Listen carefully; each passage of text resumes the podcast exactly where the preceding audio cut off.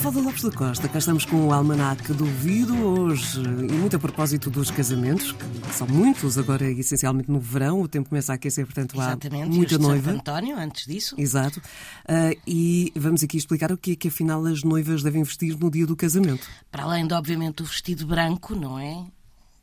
Como símbolo de castidade, há uma tradição agora que é uma tradição importada dos países anglo-saxónicos, mas que hoje em dia praticamente não há noiva nenhuma que não use este tipo de indumentária no dia do casamento. E é o quê? É vestir algo azul.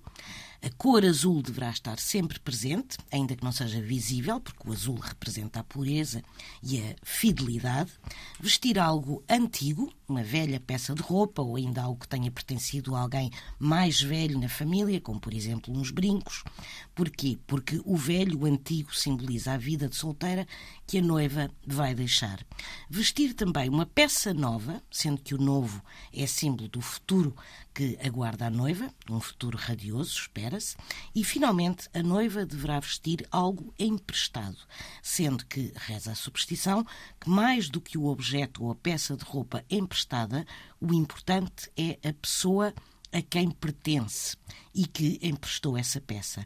Isto porquê? Porque essa pessoa é a guardiã da felicidade do casamento. Portanto, indo um pouco ou muito ou totalmente no sentido de something new, something old, something blue.